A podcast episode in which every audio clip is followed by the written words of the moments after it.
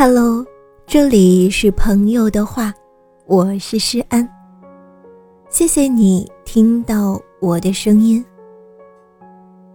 青年时期是人一生中的黄金岁月，彼时人们着眼于眼前的生活和未来的想象，看重所欲之爱胜于其他，快乐总是来得多而简明。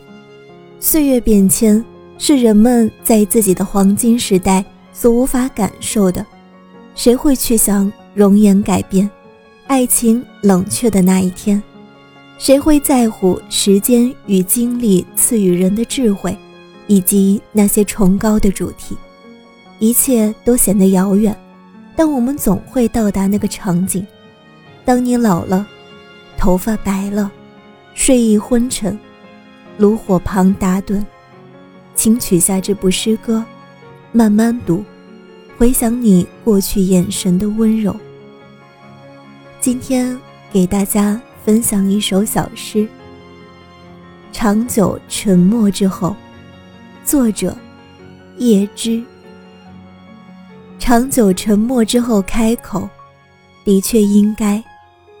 既然其他情人都已疏远或已死去，不善的灯光。藏在他罩子里，窗帘拉上，挡不住友善的夜。我们应该谈论，反复谈论，绕着艺术和音乐崇高的主题。肉身衰朽乃见智慧。当时年少，我们相爱，但又何等懵懂，无知。